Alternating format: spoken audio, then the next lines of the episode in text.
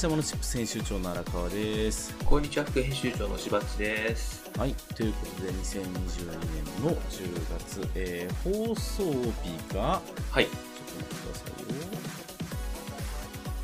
放送日いつだこれ ?12、12ですね。そうですね。10月12 12ということで、はい。体育の日も終わり、はい。いつの間にか体育の日って言わなくなってますよね。スポーツの日ですかね、今。そう、スポーツの日。何なんだろうな。スポーツをする日ですかね、おっさんとかも。おっさんと子供たちでしょ。おっさんとかって。い子供たちがスポーツをする日なんですか、これが。やー、そりゃそうでしょう。えーこれ10月10日で決まってるんですかね、まだ。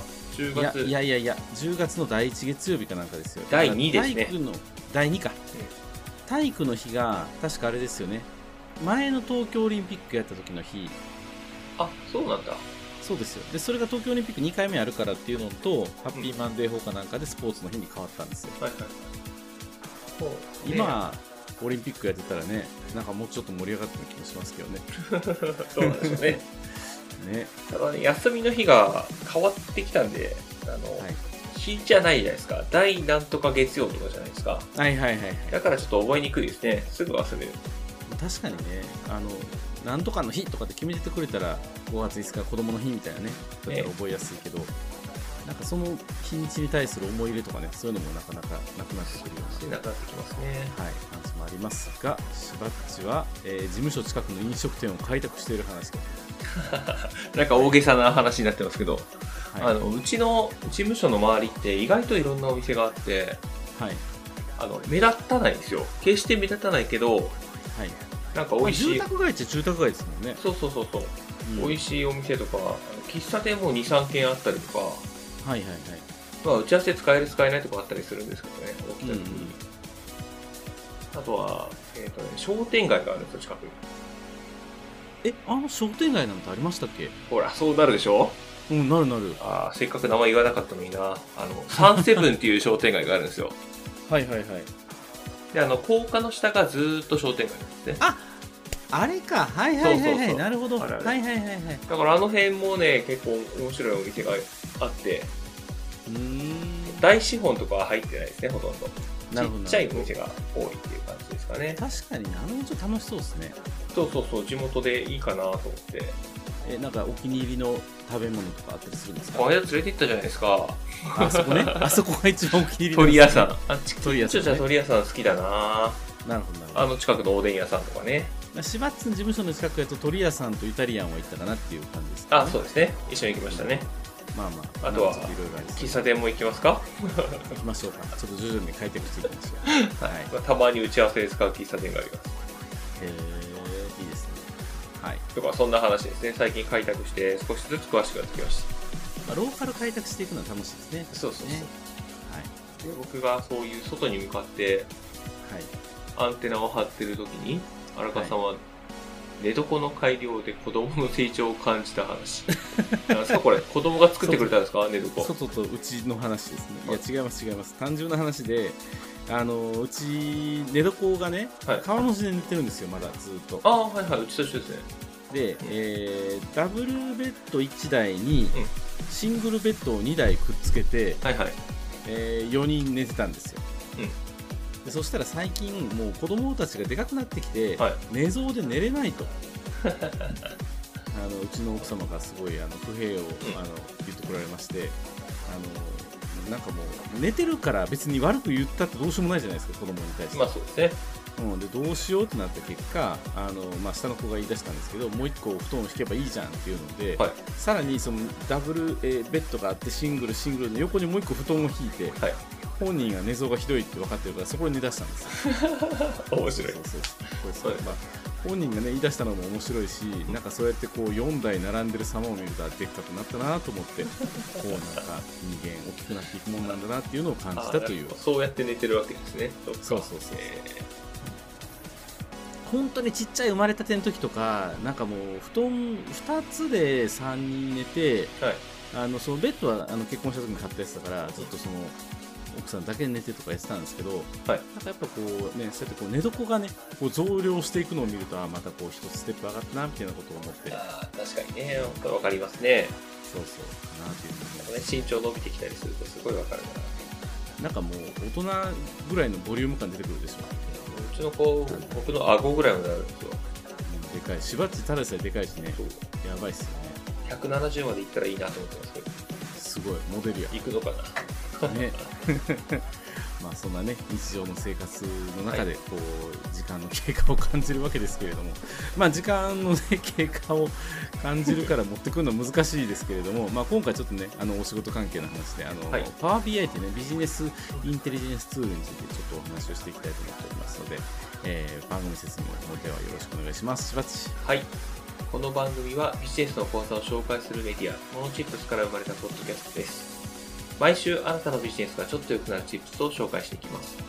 紹介したチップスは Web マガジンモノチップスでも紹介していますので、そちらもご覧ください。はいじゃあ今週もよろしくお願いしますはい、お願いします。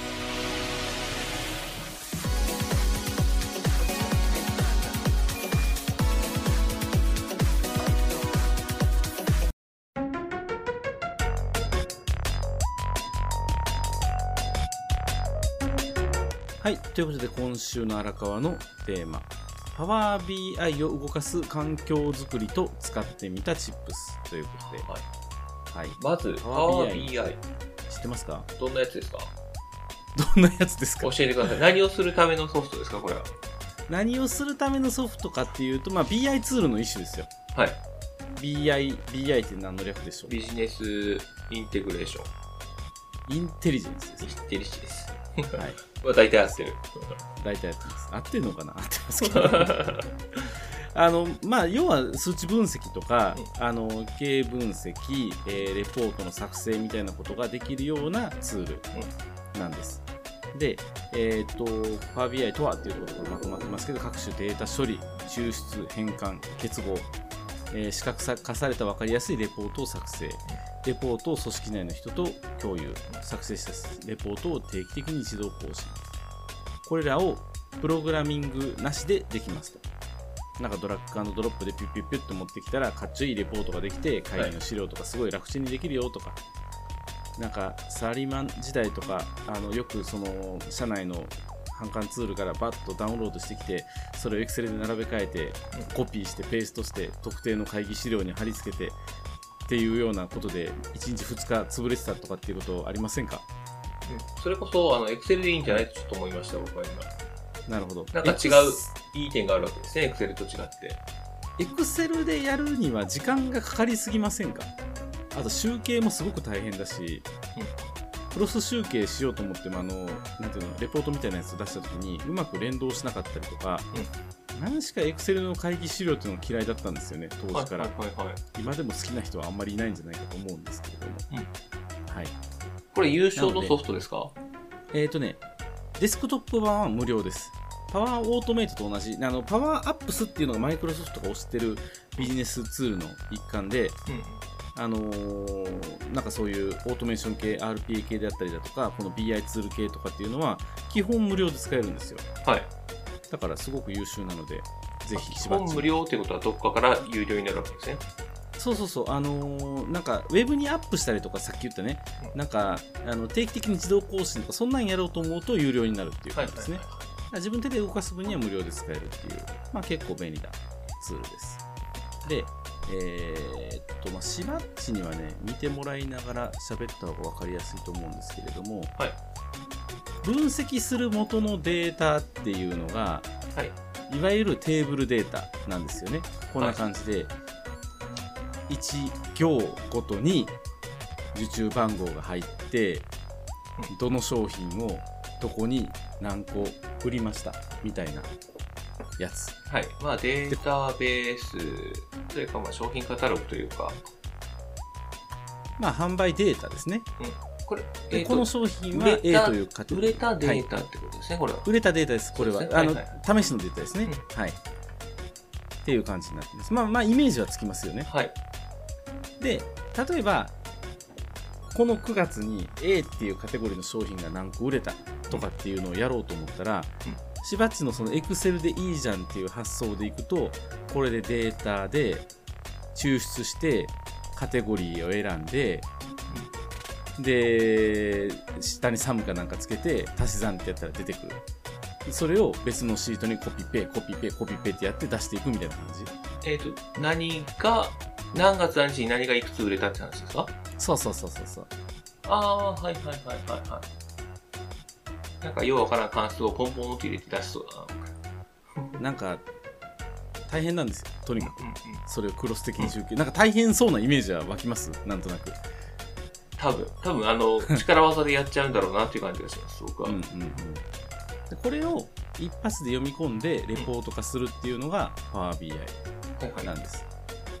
よいしょ。で、今実際にこの PowerBI のプロジェクトをすでに作ってあるものがあるので、これ実際に立ち上げているんですけれども、えーダブルクリックしてからこのように固まります。あれですね、結構重めのソフトですね、これ。そうなんです。メモリーをめっちゃ食います。とりあえず何にもしてなくて安定してる状態で1ギガはこいつに貼り付きます。ああ、まあでも1ギガですか。でも分析とかしたらさそこからどんどん増えていくので、やっぱもう余裕がないと全然。あれです専用、専用 PC が欲しい感じですね。そうそうそうそうそう。そうなんですよ。そういう感じです。あ15でこれはもうすでに読み込んだ後のファイルにはなってるんですけれども、えーっと、同じデータをこのように。分析することができる。で、同じファイル名のテーブルデータを保存してるので、こうやって更新っていう風に押すと、最新の情報に今更新してくれてるという感じにこれはさっきのデータを読み込みに行ってるってことですか？そうそうそうそう。227行読み込みました。出ましたね、はいはい。あのー、まあ、エクセル、エクセルから読めるんですか、これ？そう、Excel から読みまおす。すごいすごい。で、例えば、このカテゴリーの商品はどこに売ったとかっていうのが、こういう風に選択するとリアルタイムで変わるんですよ。おおなるほど。これいいな。こういう商品を、例えばこのしおりの商品は、はい。どこの得意先に売ったこの得意先は3つしか売ってないけど、ここにはすごくいっぱい売ったからこんだけ数が出てるんだなとか、あ、これいいですね。仕入れの商品だと、こんだけしかなくて今はここに売りましたとかこういうふうにリアルタイムに反映していくうんデータが作れるっていうのが BI ツールのミソなんですよはい。でうちはもうこれ表で見るのが慣れてるのでこれだけしか作ってないんですけど、うん例えば同じテーブルデータを使って、えー、と円グラフはい持ってきたりとかうんすれば、まあ、視覚的に今月はこの得意先が全体の6割を占めてるよねとかなんかそういうのも分かったりするっていううんうん。のが作れるという感じですねこれ便利ですね。数が増えれば増えるほど便利だ。そうなんです。なので、データ分析っていう意味では、すごく使いやすいソフトになっています。分分析、分析。これをどう分析するんですか？これを見て、うん例えばあのこのカテゴリーの商品がよく売れてるから、来月度はこっちのカテゴリーの商品をもっとプッシュしていこうとか、この得意先ばっかり上がってて、この得意先上がってないから、じゃあこっちの得意先にもうちょっと営業仕掛けていきましょうとか。まあ、そもそも何がいくら売れてるとかって分かってないとやばくないですか？メーカーの人として。やばいと思いますね。うん、っていうのが、あのただの反感データだけだとやっぱ分からなかったりするのがうん。こうやってでこれをスクショ取って定期的にレポートを送るっていうのを RPA で組んであげればうん。もう毎週2回とか自動的にメールが送られてくるんですよはい。でそれをあのスタッフの子とかに転送して、うん今はこういう進捗ですよっていう共有ができるっていう。話ですねだからもう数字を知るっていう意味ではうんすごく便利なツールになってるんじゃないかなというふうに思ってます、今、あの、うちもね、その、こう、案件が来るたびにはい表にしてるんですよ。うんうんうんで、えっ、と、毎年何件くらい来るかな。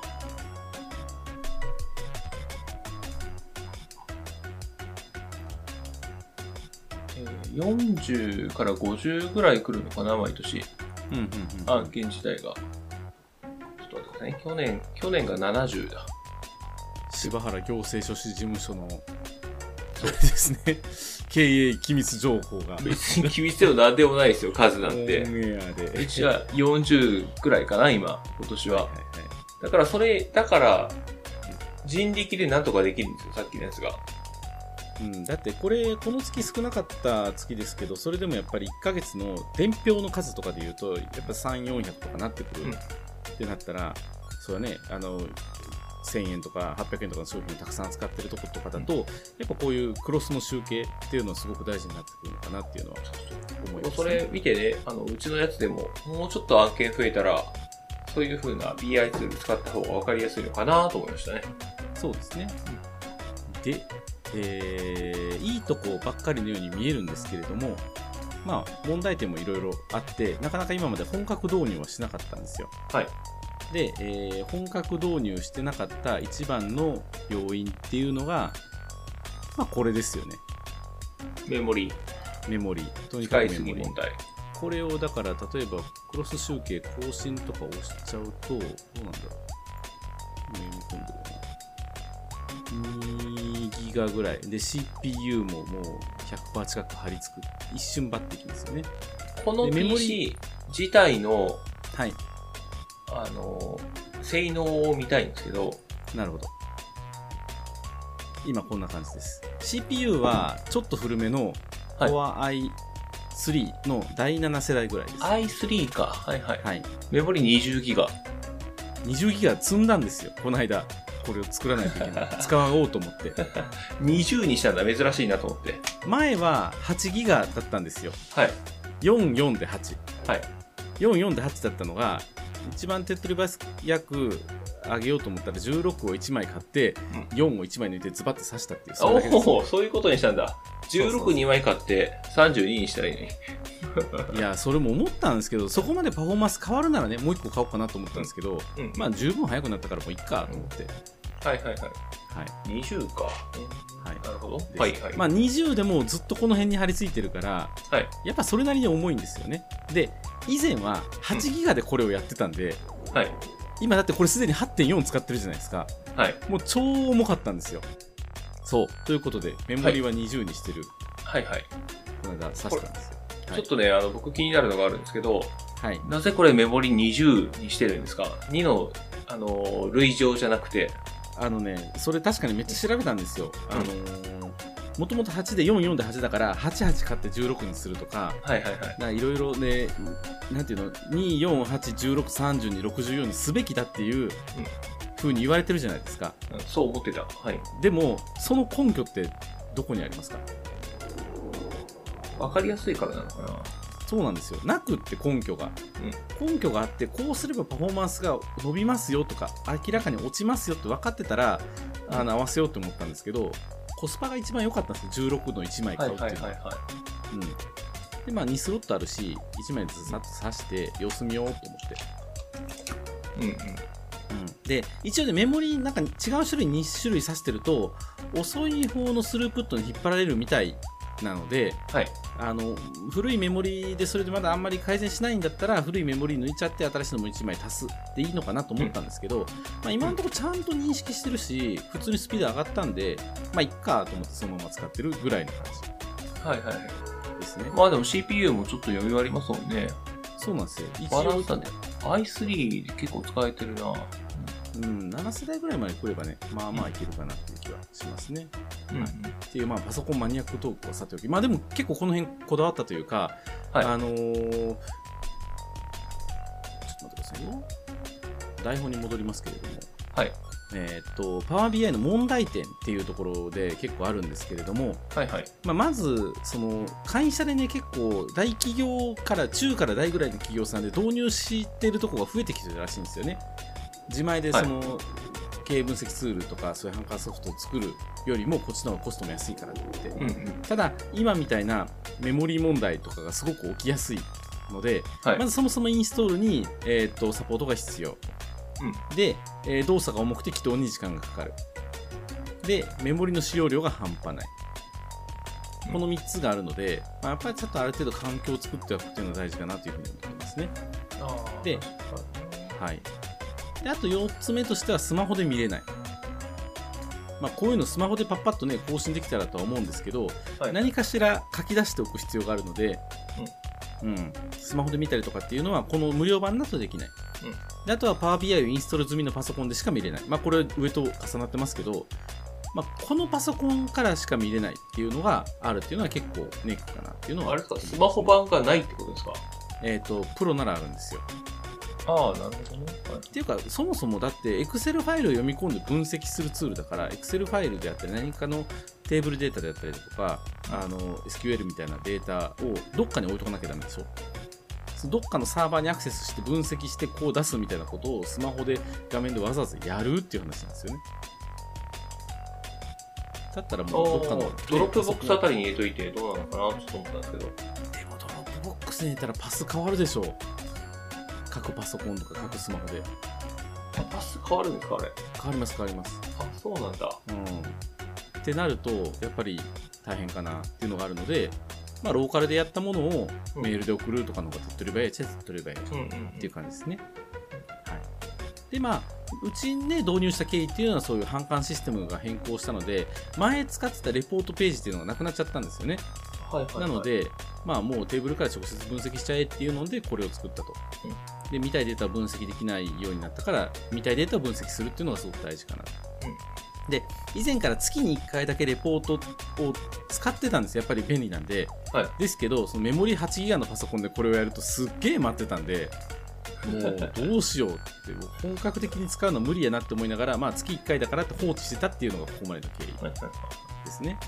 え、メモリって今いくらぐらいするんですか ?10、10えっ、とね、ノートパソコンでこれ動かしてるんですけど、16ギガ買って、8000円ぐらいだったかな。ああ、8000か。はいはいはいうんはい。そんなもん、そんなもんです。だからこのパソコン自体そんなに高くないのに、もう液晶も変えてるわ、パソコンもメモリも買い足してるわ、もうなんかね、キメラみたいになってますよ。本当に あかっこいい。キメラといえばかっこいい。そうそう、かわいそうにな。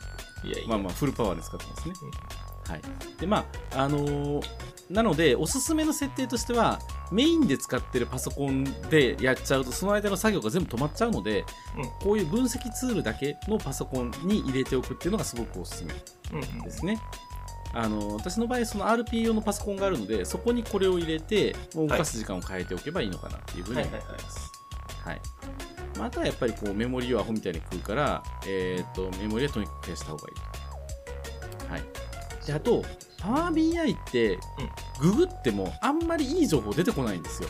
はいはい。全体的に。なんかマイクロソフトの公式が上がってきたりとか、うん一部ほんとブログは上がってくるんですけれども、なんかね、こう、読みにくいのが多い。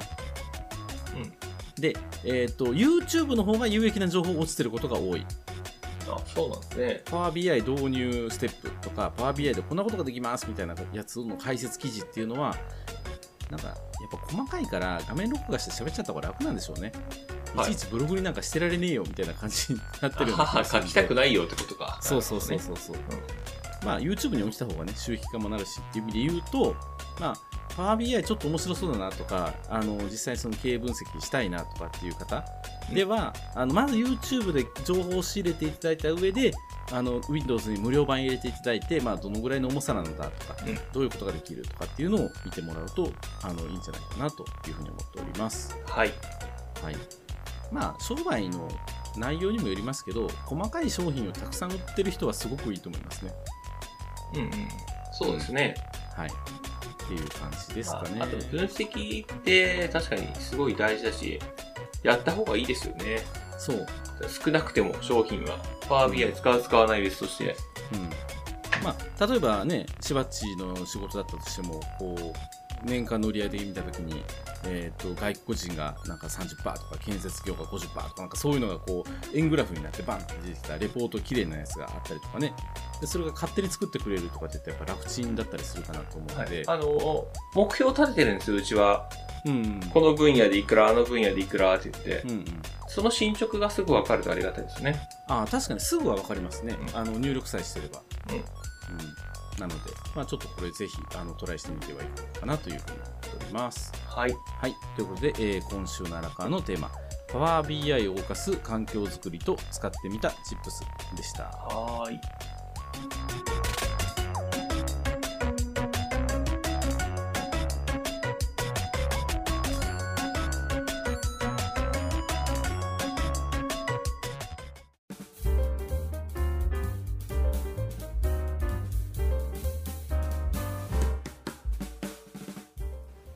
い。うことで、今週のしばっちのテーマ、相談料は無料がいいのか有料にするのかを考えるチップスということで、はい。相談受ける側の苦悩を聞くという話ですね。まあ、ね、これをまたダラダラと語ってみるぐらいのチップスではあるんですけど、はい。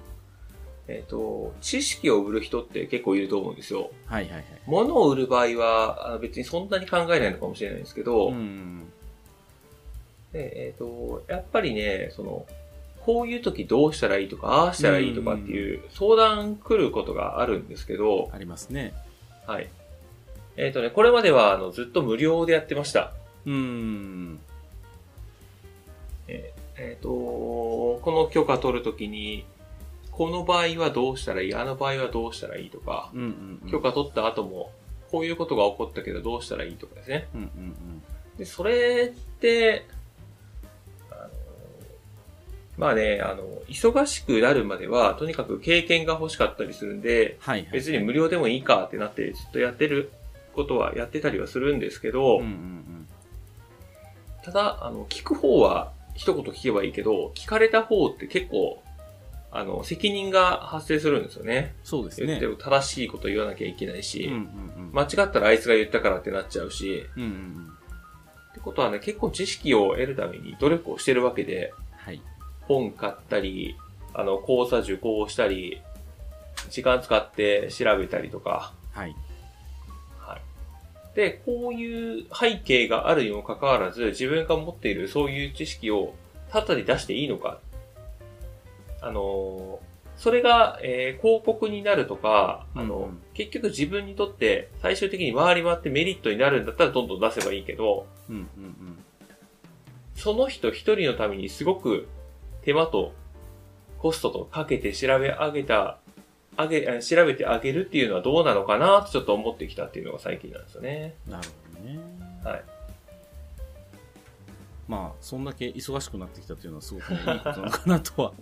いやー、でもどうなんですかね、これね。弁護士とかだってね、初回相談料無料とかってこう歌ってるようなところもあれば、うんうんうん。あの、ああいうのってこう、広告で歌いがちなとこでもあるっていうと、はいまあ一般のとこは、うん一般のとこっていう言い方が正しいかわかんないですけど、大体ね、あの、会うのに、あの、1時間なんか1万円とかなんかそんな言われたりとかしますもんね。なんかあの、その昔弁護士業界は30分5000円っていう基準価格があったみたいですね。え、今ないんですか？あ今自由化ですよ、修行は。へえ。好きな値段を設定していいという。そうなんや。へえ。だからすごく高い人もいれば安い人もいるというね。なるほど、なるほど。なんとも。だから無料とか出てきてるんですよ。まあ、無料で引っ掛けて最終何かで落とすみたいなところも。ということを狙ってるけど、無料だけで終わる人もいっぱいいるっていうね。うんうんうんうん。っていうちょっと悲しいことにはなってますけど。いや、やっぱね、無料には裏があるっていうふうに思わないとね。本当に。うんまあ、あの例えば先週の、ね、放送でもあったあの商工会議所の無料相談みたいなやつも、はい。あれはあの専門家派遣であの会員には無料でもらってるかもしれないけれども相談をしてる、えー受けてる側は商工会議所からの報酬っていうのはおそらく発生してますもんね、ああ、それはしてますね。うん。まあ、状況にもよるでしょうけど、してるだろうというふうに、うん。うん。うん、考えれるので、ねやっぱどこかしら何かがサポートしてるところがお金が働いててこの人が動いてるんだなっていうのが分からないと何でもかんでもタダで聞いたってね、ね、あの、こういう思いをしてるから、うん。あの、即答できる簡単なこととかは聞いてもいいと思うけど、うん。ちょっと時間かかりそうなことは無料で聞くっていうのは、あの、自分は申し訳ないなと最近思ってきましたね。なるほど。そう、その、そしてその、たとえ簡単に回答しているように見えても、その裏にはね、そこに至るまでのすごい努力があるんだなというのがね、よくわかるようになってきました。あのお医者さんとかでもそうですもんねよくあのなんか結婚式のこうテーブルであったテーブルにお医者さんがいてこうなんか健康がふんぬんかんぬんとか聞いたりとか、うんっていうのでただでは答えねえよみたいな話が出たりとかっていうのをねなんかエピソードであったりとかもするように はい。やっぱ知識を無料で得るための、うん無料で得たいなら無料で得たいなりの努力をしてるかどうかだと思うんですよ。うんうん。あのさっきのパワー BI の話とかもそうですけど最近その YouTube に情報が落ちがちっていうのは、うん。YouTube で回ると発信者に収益が出るからなんですよね。そうですね。うん、だからあのなんか会計系 YouTuber とかねいたりしますけれども、なんかああいう人はちゃんとそこで発信することで対価を得てるからあのまっとうなことを発信するようになってるとかっていうのもあったりする、ででもやっぱりその玉石混交なんでね回りゃいいみたいな形で言ってたりするので まあ信頼できる人にワンオンワンで相談するのであれば、うんあーまあ、キャッシュが全てか分かんないけど何かしらその人のメリットを提供しないとちょっと虫がいいですよね。そう、だそう考えなきゃいけないなと思いますね。自分は少なくとも。うんうんうんうん。なるほど。思ってきたなというのが最近のことで、このテーマについて話したかったよことですね。じゃあもういきなりしばっちにご飯食べに行こうよって言ったら、え、5000円取るけどとかっていうふうに言われる時代がやってくるわけです、ね。どっかのアイドルじゃないですか、それ。アイドルと5000円で飯が食えるんだ。そう。パパ活か、それは。恐ろしい。そんなことはしないですよ、僕は。パパ活や。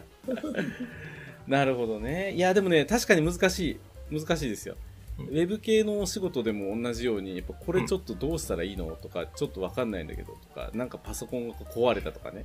うんなんかそんなの来だすともうわけわかんなくなってくるじゃないですか。パソコン壊れたら無理ですね。うん。行ってみないとわかんないんで。そうでしょう。なんかそれまでどうケアすんねんとか。なんで、まあ、ね、よくあるのがホームページ消えたとかね。うん、それは、保守の人に言ってくださいだよな。こっちからしたらな。窓口はそこじゃないっていうか、こっちだと思ってるみたいなパターンとかもよくあったりするんで、うんただやっぱ補修であったりだとか、まあそういう相談であったりだとか、うん、だから聞く側が勉強する意識って絶対いりますよね、そういう意味で言うと。そうですね自。分でコントロールして、この分野は分からないから専門家にお金を払って聞こうとかっていうことをやらないと。あと喋ってて思ったけど、うん。やっぱ契約書いるのかなってなってきますね。まあ、規模感にもよるけどな。えーこの仕事はどこまでが範囲ですよっていうのをきっちりしとしとかないと、なし崩し的に大きくなるな、多くなっていくなっていうのは。規模感というか、まあ、あのーホームページに載ってるぐらいの値段表とかっていうの載せてもいいのかもしれないですよね。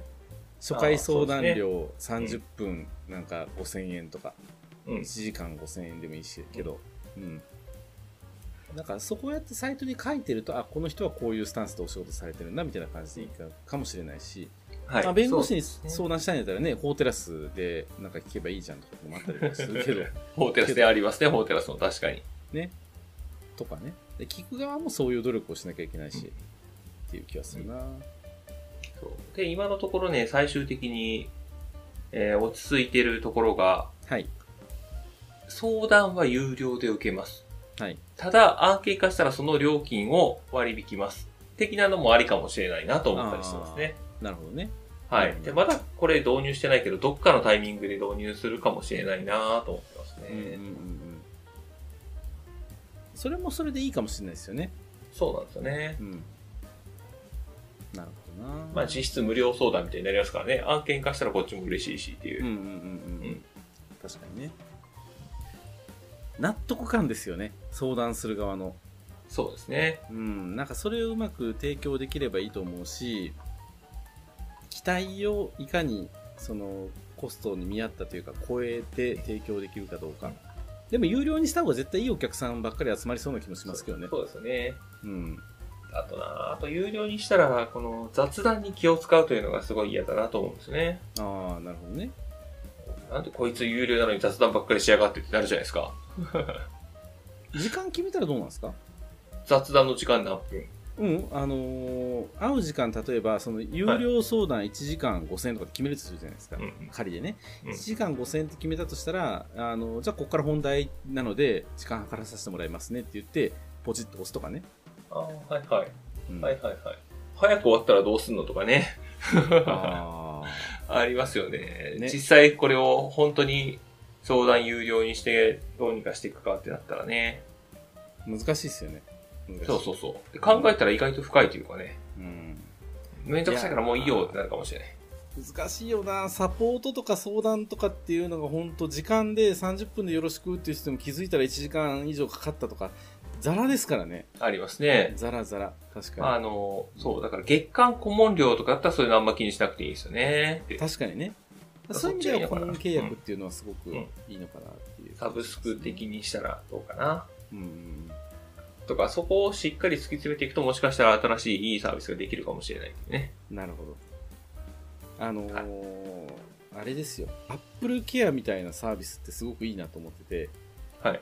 サブスこれしばっつ喋ったんやったっけ？サブスク料を今コモンとコモンじゃない人ってパカッと分かれるじゃないですか、うんうん。そうじゃなくてその中間ぐらいのプランを作るああ、はいはいはいはい。だから毎月1000円とか安い代わりにうん、チャットとかは相談全然できるけど、会おうと思ったらお金はかかるよただそのサブスク契約してる人よりはしてない人よりは安いみたいなはい。画面割ったら、えー、Apple Care 入ってなかったら3万だけど入ってたら1万とかでもあれ1万は取るじゃないですかはいはい。っていうようなもう、まあ、ありっちゃありかなっていうような気もするんですよねあそうですね。それもありかもしれないな。ただね熱系がめんどくさくてちょっと頓挫しましたね細かいそれはあるな。うん。リスケはめんどくさいですね。そうなんですよ。で何をどこまでっていうサービスも難しいな。そうなんですよ。だったらもう月額報酬みたいな感じにして困ったら何でも聞いてねっていう方が納得感お互いあるかなっていう気もするし、難しい。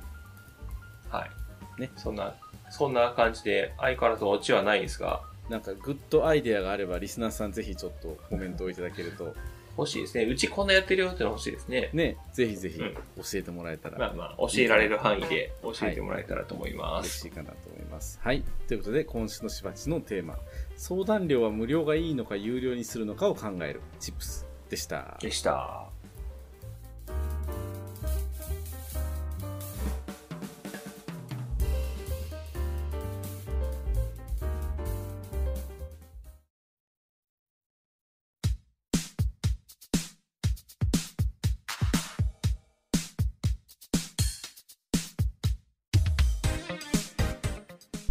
はい。ということで、今週のモノチップステーションいかがでしたでしょうか？いかがでしたでしょうか？まあ、あの、あれですよ、相談料の話で言うと、このモノチップステーションもある意味、なんかその相談料をうまく消化している場みたいなイメージ ですあ、そうね。かもしれない。そうそう。なんか聞かれたらラジオで言いますって言えるっていうのはあれだし、まあ、あの、ラジオで言う我々のメリットとしては、まあ自分たちのペースで喋れるっていうのもあるし、知見が他の人にも伝えられるっていうのがあるので、同じ説明を何回もしなくていいとかね。そう、あの、一人にカスタマイズじゃなくて、こうね、複数の、多くの人に向けて話ができるから、そうですね。あの、そうですね、効率いいですよね、こちらとしてもね。まあ、あわよくばそれでね、収益化できればベストなんですけれども、なかなか道のりはね、遠いかなというところではあるんですけれども。はい。まあでもね、ラジオきっかけでやっぱこういうのがあるんだって気づいて、新たな案件につながったりとかってすることもね、なくはないうんうん。かったりするので、そうですね。そうですね。だからあのー我々にもし相談があれば、ラジオにコメントくれるのが一番いいかもしれないですね。ざっくり書いてそこで拾うかもしれない。そうそうそう、ネタになりますので、ぜひぜひいいんじゃないかなと思います。ということで、締めの方よろしくお願いします。はい。番組へのフィードバックは、ウェブマガジンモノチップスのお問い合わせフォーム、またはノート、ツイッターでお待ちしております。はい、ということでお届けしましたのは、モノチップ編集長の荒川と、副編集長のしばっちでした。はい、ありがとうございました。ありがとうございましたまたねーまた来週